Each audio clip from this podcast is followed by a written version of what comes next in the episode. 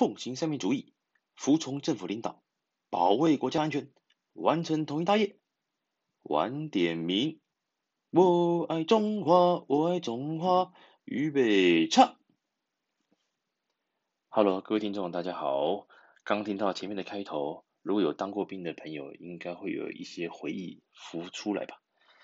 那今天呢，要聊的主题啊，比较轻松一点，就是。台湾比较特殊的，台湾影坛比较特殊的军教片。那提到这个呢，因为我们许多听众他是属于港澳地区，还有新加坡、马来西亚的朋友。那首先呢，我先简单介绍一下。那台湾呢、也就是中华民国。那这个部分当然在民，诶，我们在民国三十八年，就是一九四九年的时候，那当时因为中国内战嘛，所以基本上两大阵营嘛。那如大家所知道，就是国民党。还有那个共产党，那当时整个的局势，呃，对国民党比较不利。那后来国民党啊，包括他们领导者那个蒋介石啊，就辗转的啊撤退到台湾。那经过了几次大规模的会战，那包括还有著名的像古宁头战役，那还有最后一次国共比较激烈的一个正式战斗，就是八二三炮战之后呢。原则上啊，台湾本岛、金门、马祖还有澎湖这些地方，包括还有像那个南太平洋的南沙群岛，还有东沙群岛啊，基本上啊，南沙群岛的话是以太平岛为主了哈啊。当然，目前南南沙群岛也有许多那个各国领域的一个一些争议了，我们我暂时不讨论。原则上，台风金马那就是那个。目前，那，中华民国啊的一个那个政府可以控制到的地方，那当然我们的宪法是还当然还包括中国大陆嘛，都是我们中华民国的。那当然对岸也就是中国大陆，目前就是所谓的中华人民共和国。那他们最近啊十月嘛，十月一号是中华人民共和国的国庆，那十月十号这是我们中华民国的国庆。OK，讲到这边。因为再讲下去又要变成哦，我不希望我们这个频道又变成一点政治上的一些大家一些留言还是一些讯息啊，我觉得会比较难难难处理。那今天的为什么说比较轻松呢？我们做了几集，基本上就是包括像港片的一些像动作片、警匪片啊，还有一些比较呃早期的电影。那当然回响都不错。那也有人跟我讲，哎，要不要做做看喜剧啊、爱情片啊之类的？还有台湾的片型，包括台湾。呃，八零年代的新潮流的新呃新导演的潮流的一个部分，那些我都会找机会来做一个介绍。那趁着今天呢、因为最近坦白讲，呃，确实的，中国大陆最近可能在一些动作上，哦，就是包括他们派出军机，是会通过我们的海峡中线。跟各位说明了，呃，台湾海峡其实也不大，就毕竟是海峡的嘛，所以我们有建立一个中线，那基本上是一个默契啦。那也就是说。双方的那个所谓的军机方面，不管是呃一些战备的一些飞行啊，还是训练，大家彼此都有一个一条一条隐形的线，哦，就不要去跨越它，或者是在附近这样子。那就像韩国的话，当然韩国就是直接就隔了，这是陆地嘛，所以南北韩就是以三十八度线为为界。那台湾的话，基本上以空域来讲的话，它还是有一个所谓的。大家有默契的海峡中线，那当然这几这几天这阵子了，呃，中国大陆啊，确实是有一直有派军机来附近来，我直接讲啊，扰台嘛，啊，来来来来，那个来挑衅之类的。当然，台湾的空军也必须做出一些动作啊，捍卫我们的主权。OK，那针于呃，针对这个目这个状况啊，那坦白讲，跟在几年前，台湾其实已经。是全力的一个全面实行所谓的募兵制，跟各位介绍一下，根据中华民国的宪法，那我们男性的同胞啊，在十八岁之后啊，生日十八，你十八岁，你满十八岁的生日之后，哦，一直到你四十岁满四十岁的生日这段期间呢，你都有服兵役的义务。那你服完兵役之后，你就变成后备军人嘛，所以一旦国家有需求。还是国家有一些状况的时候，我们后备军人已经退伍了，后备军人还是得要受到征召去那个保卫国家。那这几年当然，呃，随着时代的改变啊，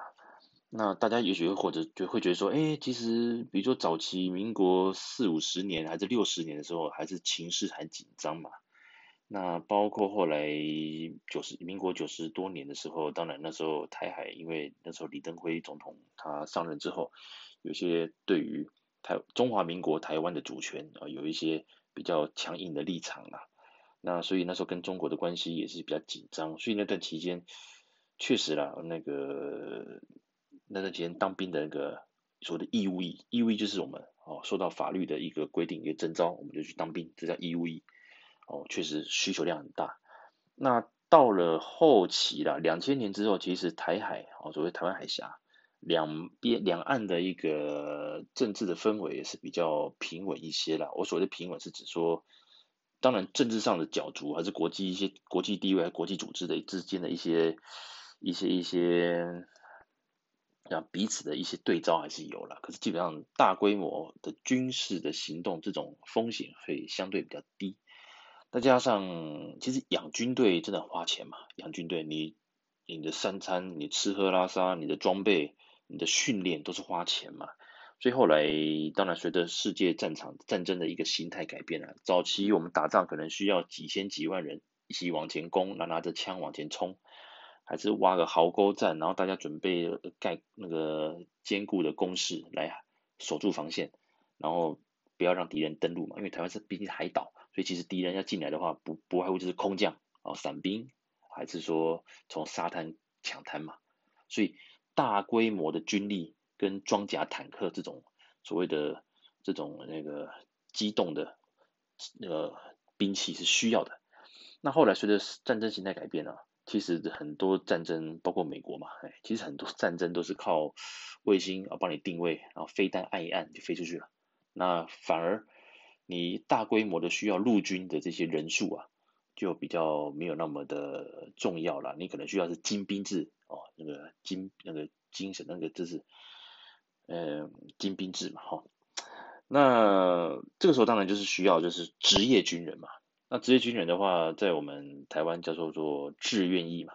啊，你自愿自愿去当兵，自愿役自愿役啊，就签下去就就当职业军人。那职业军人人的话有两种途径嘛，一个就是你可能就选读去诶去念军校，哦，念军校有陆军官校、海军官校，然后空军官校，那各种军种都有嘛。那你也可以担任像比如说政战方面的，那你就是在复兴岗就担任。哦，比较不一样的一个一个路线。那基本上三军都有各自的一个训练系统，啊，当然也有宪兵嘛。那所以呢，在这个的养成之下，台湾的职业军人确实啊，那个素质跟整个的一个战力是够的。那在几年前呢，当然就陆陆续续，第一个缩减我们义务役的哦，一般民众男性的义务役的役期，然后增加志愿役的比重。但是呢，我刚提到嘛，那这最近啊，因为两岸的政府确实有一些在立场上有些不一样，那比较呃在这个这方面的一个磨合比较严摩擦比较严重的时候，当然中国大陆会有一些动作嘛，所以就会有人开始检讨，到底要不要恢复全面的征兵制？也就是说，现在我们的成年的男性可能是去军中。接受所谓的四个月的一个军事训练，然后之后再用教招或点招方式。教招就是，当然我相信像新加坡的朋友一定知道嘛，退伍之后你还是得，呃，回去军中，然后可能每每一个一段时间，不不一定每年呢、可能每几年你就会回到军中一段时间，把你当时在军中的一个专长再做一个复习。像我自己本身就是开那个装甲车。坦白讲，这么多年，因为可能台湾的兵员也蛮多的，所以其实我退伍之后，还一直到我除役，我已经超过四十岁，到我解除了哦后备军人这身份的时候，其实我都还没有回去参加过教招。那当然这是几率问题嘛，所以坦白讲，你现在忽然叫我今天如果叫我坐上驾驶座，要我发动车子开始开，基础概念我记得。可是很多按键还是一些仪表板，我应该是会没什么印象了。所以呢，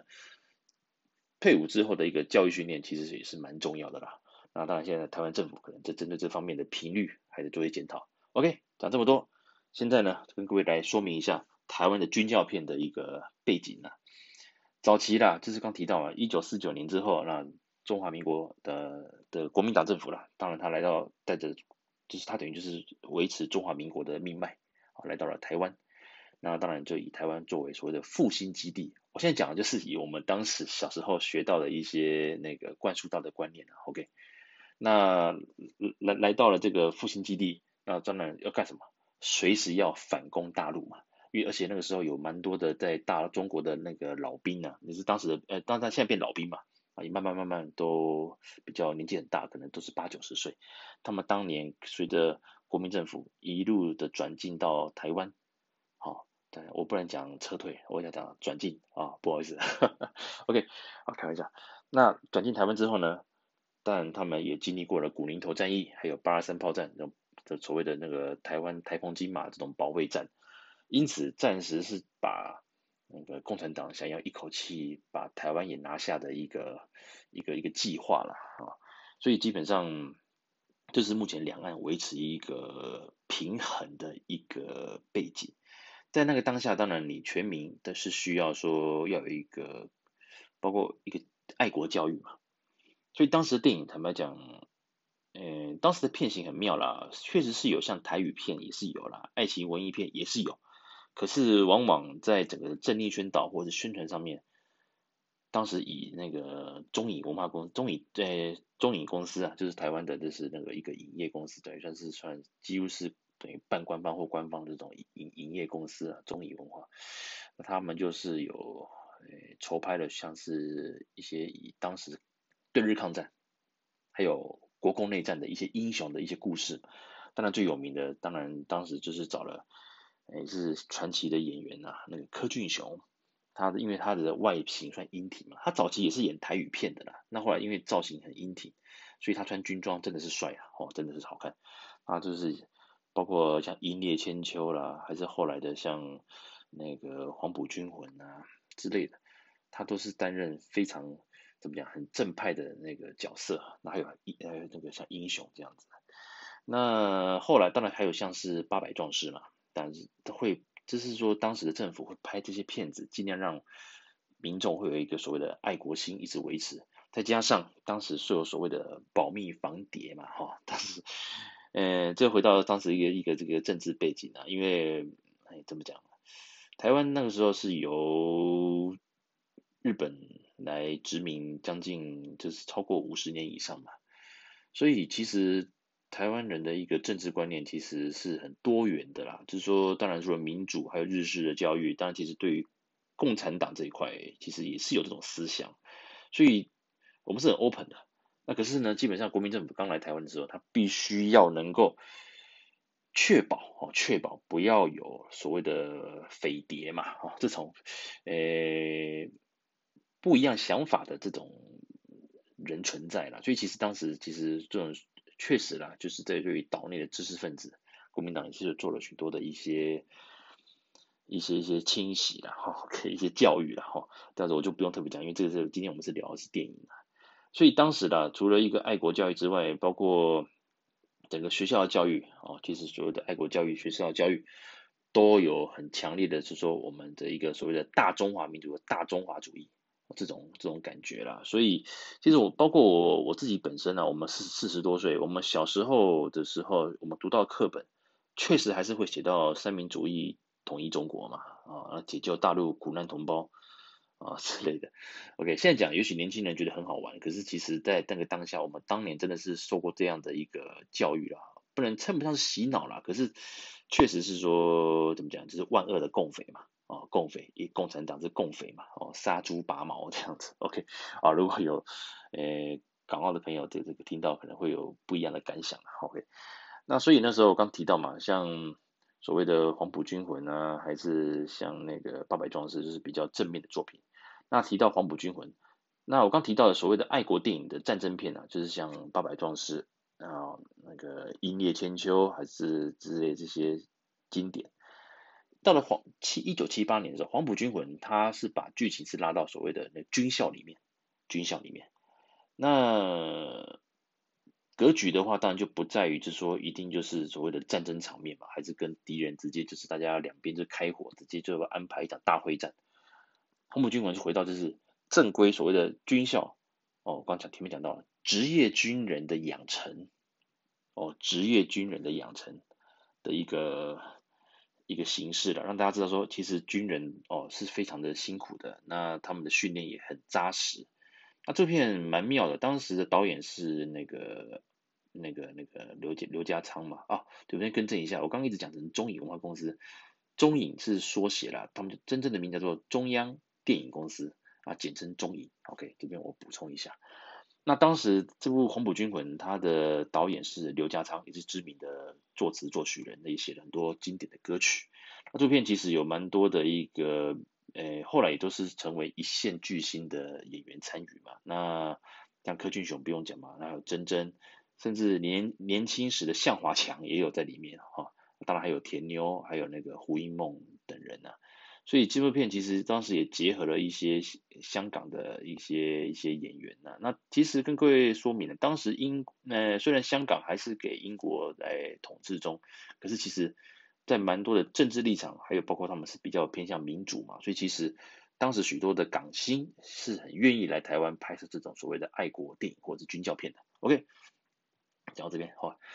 那黄埔军魂算是相当成功的。那之后还有所谓成功领上，成功岭其实是一个蛮多有受过大专教育的朋友的一个回忆啦。哦，跟各位说明了，呃，我们的大学生哦，大学生在考上专在大专所谓的，比如说是五专或二专，还是说后来呃正统的四年的大学嘛，这种学制，你会利用专科应该是寒假吧，然后大学是暑假，会利用会有陆续有三周到五周、六周这种。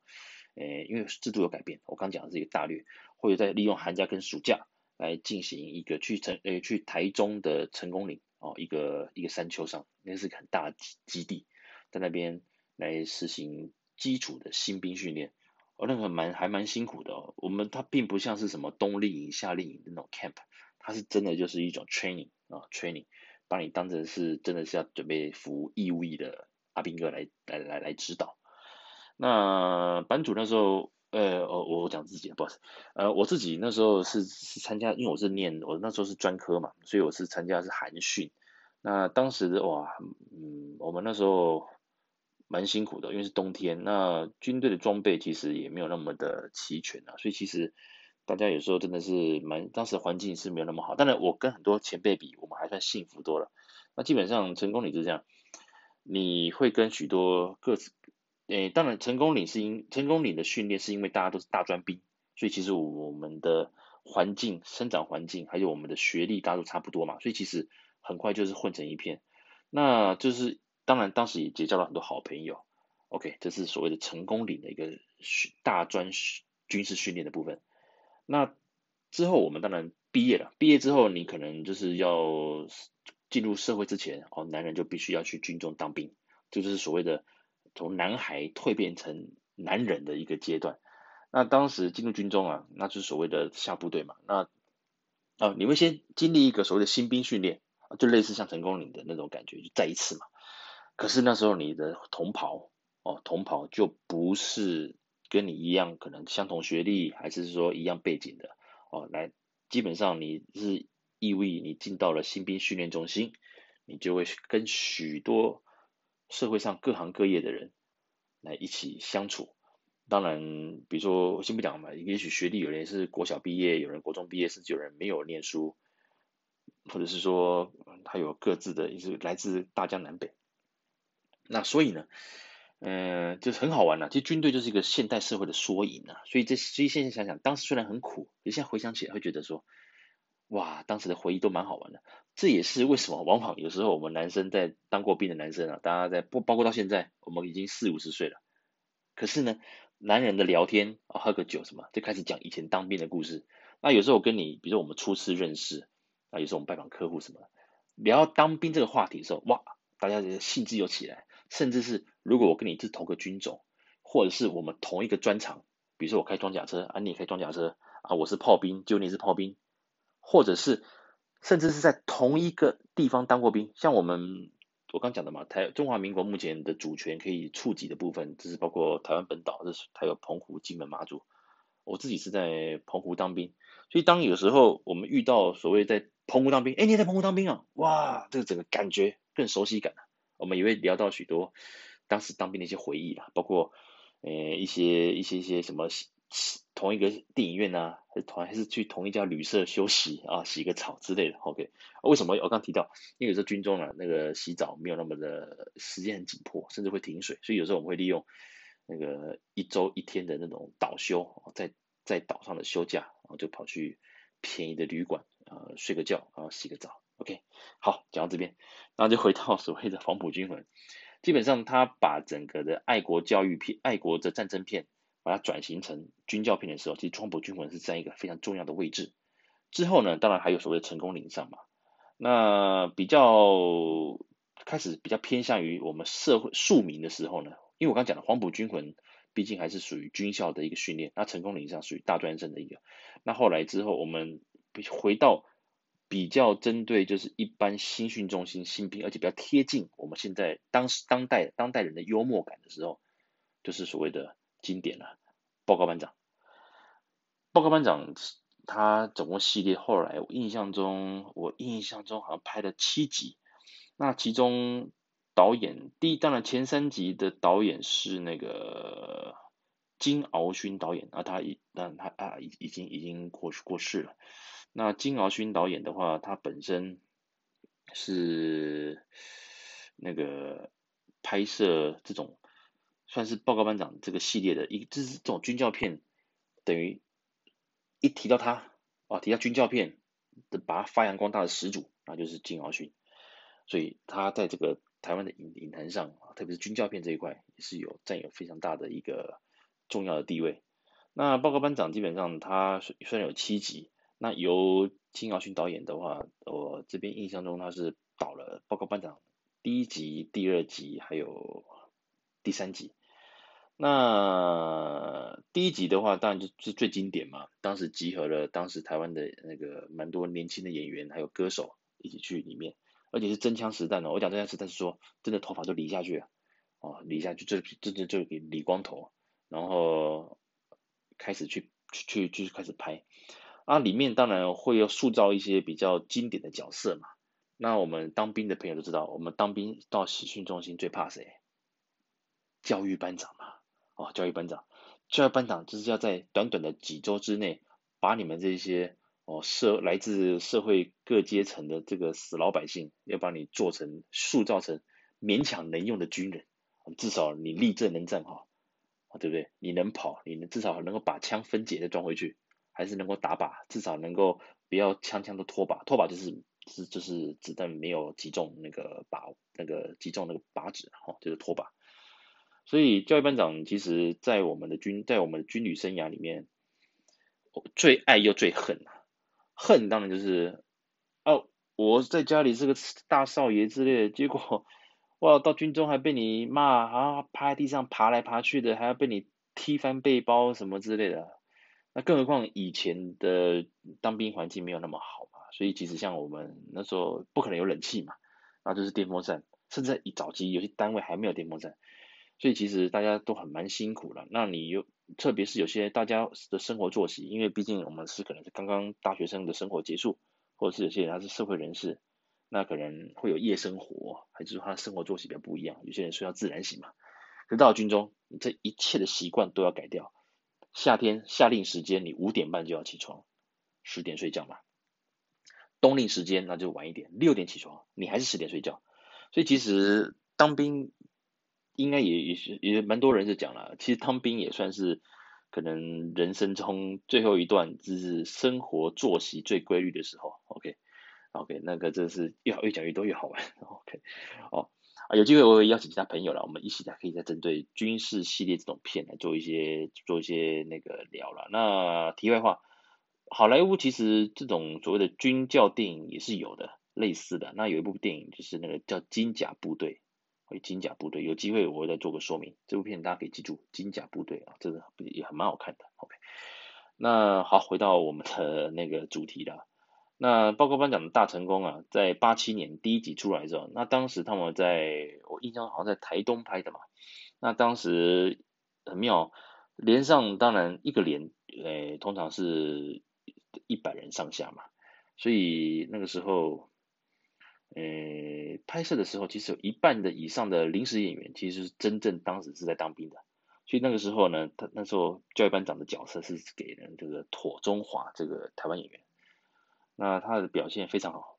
哦，真的是那个把教育班长的那个凶狠啊，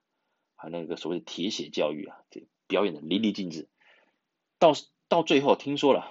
到了杀青啊，这部片 close 之后杀青之后，有些临时演员，他他是他是借调来的嘛，他真的是当兵哦，啊借调来拍戏，他还说啊什么那个人他是演员哦，我以为他是他也是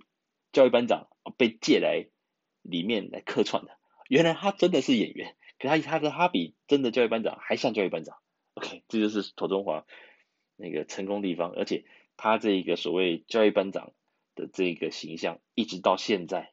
一直到现在看八七年到现在二零二零年了，还是这么强烈啊，这个蛮好玩的。所以他也是所谓的班长代言人呐。OK，那之后呢，当然第二年八八年又来了报告班长第二集嘛。好，那之后还有那个。第三集、第四集这样一路这样拍下来，那基本上啊，基本上，呃，教育班呃报告班长这系列的话，被大家真的推崇的，当然就是第一部嘛。第一部真的就是经典，到现在看很多笑料，还包括像比如说我们一般人，那还有像里面会穿插一些原住民角色，那他们讲话比较幽默嘛，所以就有很多比较好玩的桥段。OK，那回到另外一个。这属于属于比较正统的，那当然不会像以前的爱国战争片一样，爱国电影一样，就是比较有那种教育的，就是说啊洗脑啦，你就是要反攻大陆什么。那报告班长他会偏于向于就是人性啊，因为男人具义务啦，我是因为法律规定我才去当兵，其实基本上包括我，没有人会想要去去当兵的，因为基本上薪水很低嘛，我们当兵其实领的薪水是非常低的，那等于就是。把自己的青春，最其实二十十八岁到二十二十多岁是大学毕业二十二岁嘛，然后二十岁到二十四岁，其实等于你十八岁到二十多岁这段期间是你人生怎么样一个体力最好啦，然后最有活力的时候，那你却被奉献给军队，奉献国家。当然是，其实，诶，当然爱国心我们都有了，可是基本上很多男人听到要当兵，多少多少还是会比较会会会会会抗拒了，哈。那所以呢，到了这个部分的时候，又有一种新型的一个所谓的军校片，就是比较偏的哈，比较好非正统的，就是所谓的大头兵系列。那大头兵系列，我们就提到就是一个台湾的也是名导了，朱延平导演。朱延平导演他算是台湾呃一路走来啊，始终如一啊。怎么说呢？他总是能够拍出引领一段时间的一个商业电影。哦，从早期他能够培养出像许不了这个喜剧泰斗啊，演的一系列的电影，那这喜剧片嘛非常好玩。重点是他的喜剧片也能够演出甘草人物的一些辛酸，所以其实他电影其实是有深度的，只不过他一直没有机会去拿奖，因为可能他的商业片的这一个背景，他这个印象太深了，就有如香港的王晶一样了。王晶其实他有也有许多相当不错的一些。比如犯罪片、悬疑片或警匪片，或者像《大上海》，还像《金钱帝国》这种比较格局大的一些电影，可是其实他都真的本身对于导演奖项的这个这个取得啦，是目前还在努力当中了。包括朱元平也是。那基本上朱延平他的一个喜剧到了一个一段时间之后，发生了一些 瓶颈啊。那当时后来他在八七年的时候，啊，也是集合了当时一些喜剧演员，包括像张飞啦、顾宝明啊，还有像那个胡瓜哈等等，又组成了所谓的一个大头兵。那大头兵其实这个故事的的架构很类似，像好莱坞的金牌警校军啊，金牌警校军。就是说，他们是非正统的警察教育出来的，像大头兵就是以一些像那种就是犯一些小罪的那种惯犯嘛，小罪犯啊，集合成训练成一个变成一个所谓的特警队啊，来维持治安啊。当然里面会有一些笑闹的过程，那当然结局也是很感人的。只不过诶，那当时那个，只不过他是以比较诙谐的方式表演，那基本上该有的训练还是会有了啊。当然里面还有许多的那个美女嘛，啊，也当时一些一些一些美女演员都在里面，那我就不赘述。那当时饰演类似教育班长这一个角色的话是顾宝明，所以当时他会很反差嘛，诶，报告班长哦，正统军教片哦，硬底子的哇，教育班长，大家呃人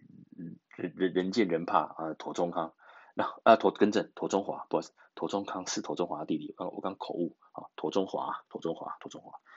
然后大头兵的话，当然就是这个顾宝明，常常常常他还是很凶，可是因为也常常被学员整啊，所以当然就形成不一样的一个表现方式。基本上这两位的在表现都是在大头兵，分别在大头兵跟报告班长都是一个相当重要的一个关键的角色，也让人印象深刻。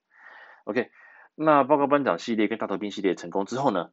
基本上军教片就维持两种感觉了，就是属于大头兵的这种系列的这种比较笑闹型、嬉闹型的一种演法，一种一些非正统的军队嘛，他会比大家区分嘛，不然的话大家都以为哇，你们你们中你们台湾诶，你们中华民国军人都是这个德行，不可能嘛，所以他是比较偏向于诶一些非正统的一个部队，警察部队或军队这样的感觉。那报告班长当然一二一这个系列就是以国军的一个故事来做发展。那到了后期了，呃，基本上把喜剧演法再放进正统这种军教片的一个一个一个剧情，又慢慢慢慢变成主流了。怎么说呢？就像比如说八八年有个《天才小兵》，啊，这个可能听过的朋友也不多了。《天才小兵》是王杰，那时候王杰他后来出唱片嘛，所以那时候他开始这个大红起来。他所参与的第一部电影，有人会讲，嗯。王杰不是不是童星出身的吗？啊，没错，我要补充一下，王杰是童星出身的，所以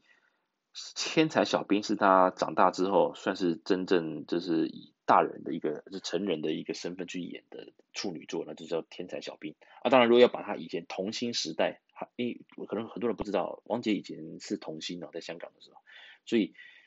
他并不是素人啊，他是有演过戏的，只不过就以他成名之后。哦，成唱歌成名之后的参演电影的话，第一部就是《天才小兵》。OK，那这部电影当然就是以一个架空的，有人那时候，哎，我记得好像是新加坡吧，是以新加坡那种感觉，就是以架空的方式，就是一个虚拟的一个，这时候那时候比较未来时，哎，未来的就是一个那个年份是比较超前的，哦，就是说啊，当时的时代是怎么样怎么样，那那个这个简单的一个背景，稍微会跟台湾的这个当时的社会有点有点做区别，这样的话。做这种题材，其实坦白讲，我刚刚提到嘛，我之前节目有提到，台湾会有所谓的电检制度啦，还是有，不过现在中国也是有，所以你有一些如果有嘲讽到政府当局啦，还是怎么样，其实多少还是会被所谓的那种相关单位、主管单位做一些关切啦。OK，啊，这是这是一个没办法，这是一个被，虽然台湾也是个民主自由国家，可是在确实在以前呐，在创作上啊，不管是书报还是像电影，还是像电视。确实还是有所谓的一个审核制度啊，这这个这是事实，所以我们也不不不会特别去隐瞒了，OK，但这是一个时空的一个背景所造成的，OK，那往下看嘛，那基本上，呃，这种所谓的笑闹剧情，笑闹的一个剧情放到军教片之后，慢慢慢慢又改成了新形态的，所以之后像报告班长第三集之后呢，也开始类似这样，就是说你也不能够太硬了，你必须要吸收许多年轻人的一个。电影院，你都靠我们这当过兵的热情也不够嘛，所以而且再加上九零年之后，其实台海相对的安定啊，你就忽然发生大规模的会战，其实也没有那么多了，所以基本上还是以所谓的那个怎么讲，是甚至会穿插点爱情啊，爱情桥段。那一段时间呢、啊，其实军教片就比较落寞了，包括那个时候。这个好莱坞电影还有香港电影怎么起来？我刚刚之前我们第一我们之前节目有提到了，这个频道提到，就是像所谓香港的黄金时代，当时像录影带怎么大举的进攻进台湾啊，所以其实很多台湾人也不看我们台湾电影的。当然我讲的啊，也许品呃，当然量还有值，还有剧本可能都慢慢慢慢比起香港或者是好莱坞电影是比较比较比较占下风啊。所以其实这也是我们当时啊台湾电影比较。开始慢慢，呃，被人甩在后面的一个关键啊。虽然那时候有许多得奖电影，包括像侯孝贤呐、像杨德昌，可是他们的电影毕竟是所谓的艺术的艺术性的，所以在票房上来讲，它还是比较难跟呃当红的香港电影还有好莱坞电影来做一个抗衡。所以那个时候朱延平真的是厉害了，他又来了一个非常呃不简单的一个做法，拍了一个《狗蛋大兵》，九六年的《狗蛋大兵》，像现在相信有时候第四台也会重播了哦。当时。诶，主角是郝邵文嘛？郝邵文其实是朱元平在那个《捕派小子》，《捕派小子》那个那时候是林志颖跟那个郝邵文一起搭配嘛，一举捧红了这个小童星。那郝邵文他现在还在还在演艺圈，他长大了啊、呃，他小时候当然是是胖胖勾追勾追的，而且他的口条什么的很好，确实是一个算是一个天才演员，天才童星了。所以当时他来主演《狗蛋大兵》的时候，再加上里面。呃，一些台语桥段，哦，跟各位讲一下，以前台湾电影来讲的话，即使是台湾社会的背景的片子，其实多数还是会用配音，就是说还是会讲所谓的国语啊，就像我们你们讲的，像那个，比如像就是所谓普通话嘛，我们讲的国语就是现在北京话啊，就是普通话，那我们这边叫国语嘛，所以国语发音或国语配音这个是主流啦。那到了《狗蛋大兵》这种之后，其实对这种电影出现台语，这个也没有特别什么限制了。其实反而大家觉得，哎，更贴近我们的生活。所以《狗蛋大兵》呢，它的年代是回到之前的，就是更早一点的那种比较复古的年代。那就是以那个驻守在海岸的那个、那个、那个海巡那种部队啊，也实际上是陆军哈。早期台湾的岸巡呢，是也是由陆军去做一个驻守的啊，这个一个他们的据点的一个小故事。所以呢，《狗蛋大兵》的。又让再一次的让军教片呢受到了一个瞩目，只不过它是比较属于喜剧型的，这是朱延平厉害的地方。那后来九六年呃报告班长第四集啊也也出现了，那当然之后还有所谓的那个第五集就是女兵报道嘛，女兵报道那个是比较特殊的剧情，那时候是以女生上成功岭的一个。剧情那不过女生上成功岭好像后来我印象中好像也也停止了嘛，因为因为那个时候是有强调男女平权嘛，那女生上成功岭接受一些军事训练，当时也是一些一个新的政策了哈，那就可能没有继续再维持下去了，这个就我就诶、欸、没有那么了解了哈，就这个细节就因为我们这时代背景的关系就先 pass 过去。那之后了，坦白讲，一直到了两千年的报告班长第六集之后，基本上。这个军教片几乎算是消失，讲真的，算是消失。那一直到了二零一四年的时候，有个想飞嘛，是以空军为背景，然后再来是一六年的那个报告班长第七集啊，第七集它是以那个工兵连啊以以为为主的故事。不过基本上我讲实在，这个算是已经是比较军教片比较没落的情况。OK，回到一个地方，这个不是电影，这连续剧。其实台湾一阵子了，就是除了军教片之外。电影之外，就是连续剧啊，连续剧啊，那种长寿剧啦，也是很受欢迎。第一个就是所谓的那个，在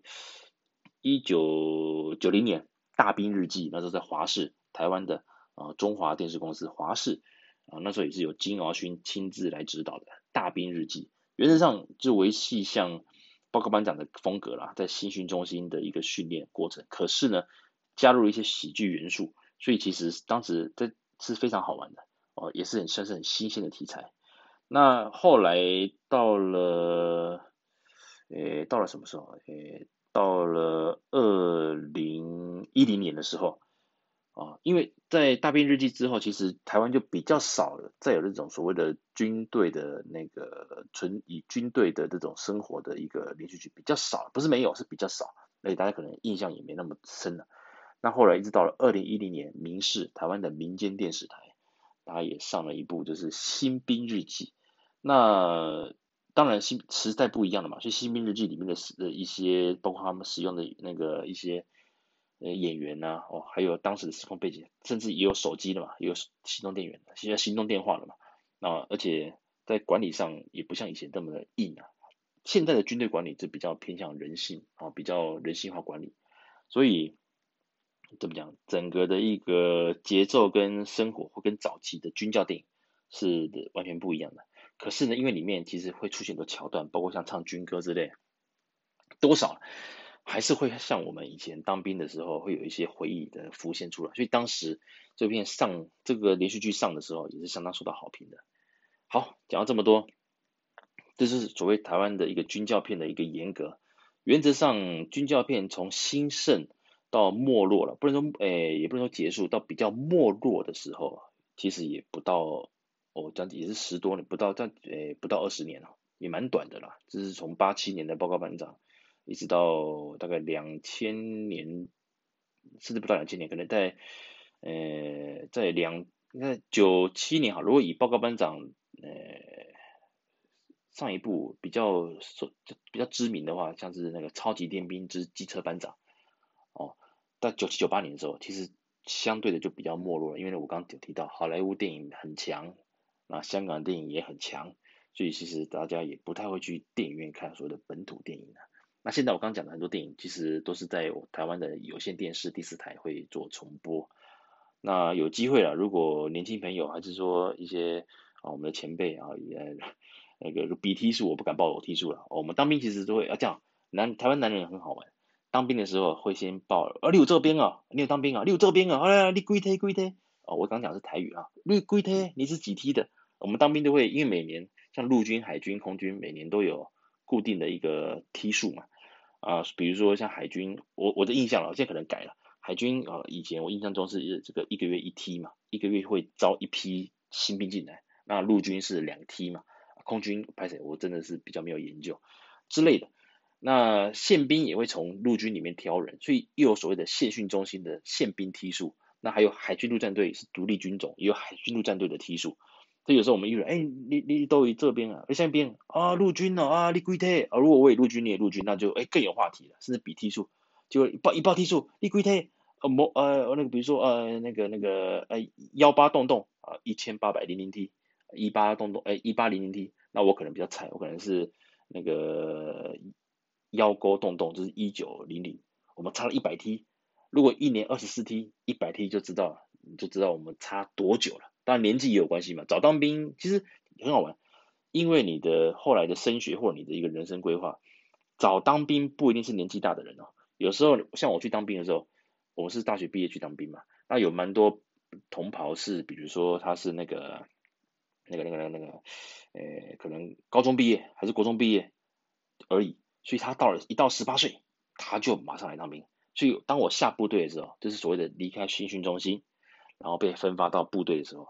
那些人可能已经是我的学长了啊，学长。当然现在军中不能呃一样阶级一样是不能讲什么学长学弟了，可是还是有这种潜规则。所以跟各位来聊了，就是说当兵到底好不好？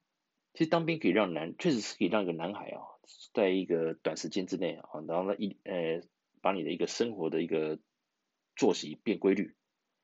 然后学到了服从，还有学到了团体合作，这是一个非常大的一个经非常重要的经验。包括到现在，我们现在退伍之后，其实大家聊这一块，还有我们心中还是有所谓这种呃团这种 teamwork 的这种这种协议在里面的，所以我们是爱国的。今天如果国家需要我们，甚至虽然我除役了，如果你今天需要我们四十几岁的人再能够回到军中做训练，其实我是举双手赞成，我非常非常愿意的能够再奉献给国家。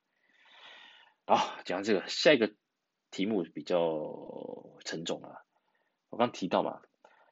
当兵是蛮多人会把你的一个很年轻的一个时光啊放在军队里面奉献给国家，所以其实你很多人生规划，包括你要留学，包括你有一些工作。必须中断，重点就来了。其实不止台湾啦，包括像韩国，韩国也是也是征兵制嘛，都有所谓的政治的人物的小孩子，还是像一些明星偶像，他可能觉得我当了兵之后就不红了。那确实，很多演员或偶像，他当了兵之后，如果一中断了一两年，再回到所谓演演艺圈或歌坛的时候，人气一定还是会受影响嘛。包括韩国也是。那所以就会有很多人利用一些方式来逃避当兵嘛，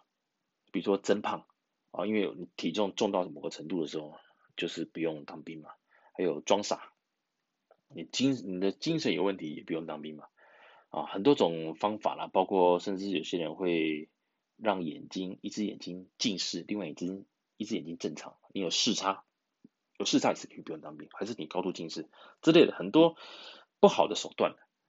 那偏偏像不，当然我刚讲的这是蛮伤身体的。那当然有一些艺人他会利用一些像病例报告之类的，会做一些调整啊。那当然我我我不能讲是谁啦，不能讲是谁啦。啊，当然我们看到也是所谓新闻报道，还是一些猜测啦。其实说实在啦，没有当兵的艺人或男演员或者是偶像巨星也蛮多的啦。像我我像随便我讲几位啦，像比如像周杰伦他也没当兵嘛，啊就是那个呃僵直性脊椎炎，不适合剧烈运动，但是他很爱打篮球。嗯，好，我记得不严重。啊，还有像罗志祥好了，好像是心脏瓣膜什么的吧。我我其实这些来源都是看新闻报道啦，也心脏有问题啊，他是自称亚洲舞王，很爱跳舞。嗯，好，OK，我就不不不提了。那像五月天，像阿信好像也是扁平足了，哦之类的，反正这些这些所谓的台面上的巨星呢、啊，也是蛮辛苦的啦，哦，哦那个身体不好，还是要努力的出来工作。啊，也不用当兵啊，当然这是他们一个这个没有那么健康了，所以是免去当兵啊。他那当然利用这个机会，他们得以延续他们的一个演艺生涯。